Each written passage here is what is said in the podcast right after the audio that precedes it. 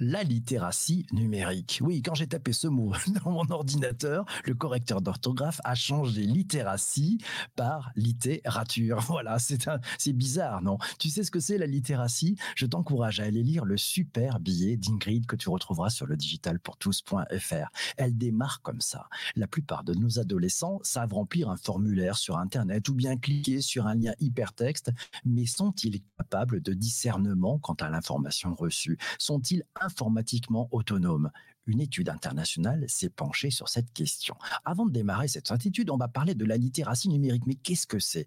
Si on se plonge dans Wikipédia, on apprend que la littératie numérique, c'est la juxtaposition des termes littératie et du terme numérique. La définition est donc en deux temps. D'abord, la littératie, qui est définie par l'OCDE comme l'aptitude à comprendre et à utiliser l'information écrite dans la vie courante, que ce soit au travail, dans la collectivité, au bureau, en vue d'atteindre des buts personnels et d'étendre ses connaissances et capacités. C'était la littératie. Le terme numérique, il est quant à lui un terme polysémique dans lequel sont regroupés l'informatique, la technologie, la communication et le visuel.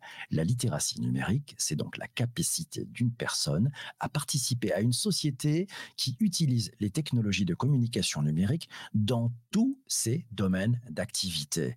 En pratique, en pratique, allez en pratique, une enquête internationale, celle de, basée en 2018, elle, elle a été organisée par l'IEA, c'est l'Association internationale pour l'évaluation du rendement scolaire.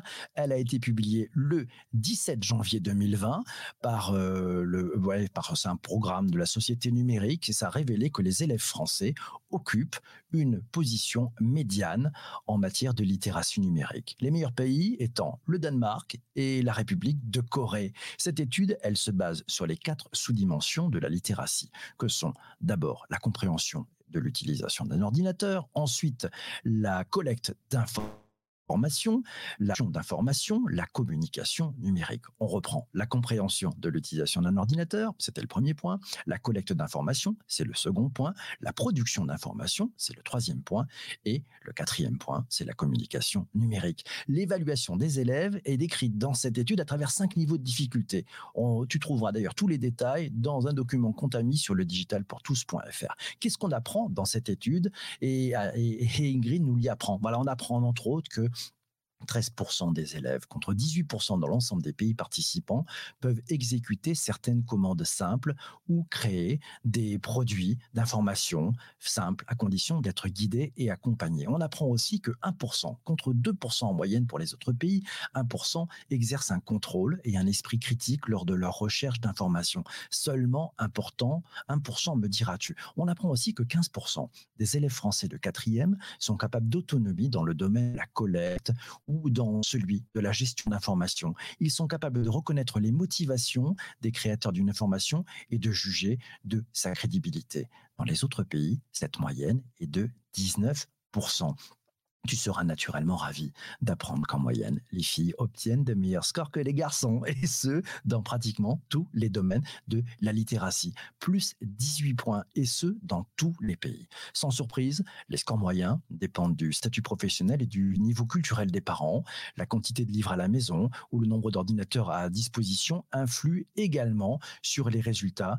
Et bien sûr, sur le nombre d'années, ouais, le nombre d'utilisation d'ordinateur qui a également un rôle important dans la performance. En France, contrairement au Canada, la littératie numérique n'est pas étudiée en cours, elle n'est abordée que transversalement dans beaucoup de matières, mais essentiellement dans les cours de technologie. Pour aller plus loin, pour aller plus loin, tu pourras te faire ta propre opinion sur le niveau de nos chères têtes blondes à travers le rapport intégral de cette enquête. Il est en anglais, il est consultable sur le site du ministère de l'économie avec une note de la direction de l'évaluation de la prospective et de la performance. C'est la fameuse DEPP. Voilà, on a cette note des élèves de quatrième et quant à elle, présente sur le site du ministère de l'Éducation nationale. Voilà, ça te donne un petit peu de lecture.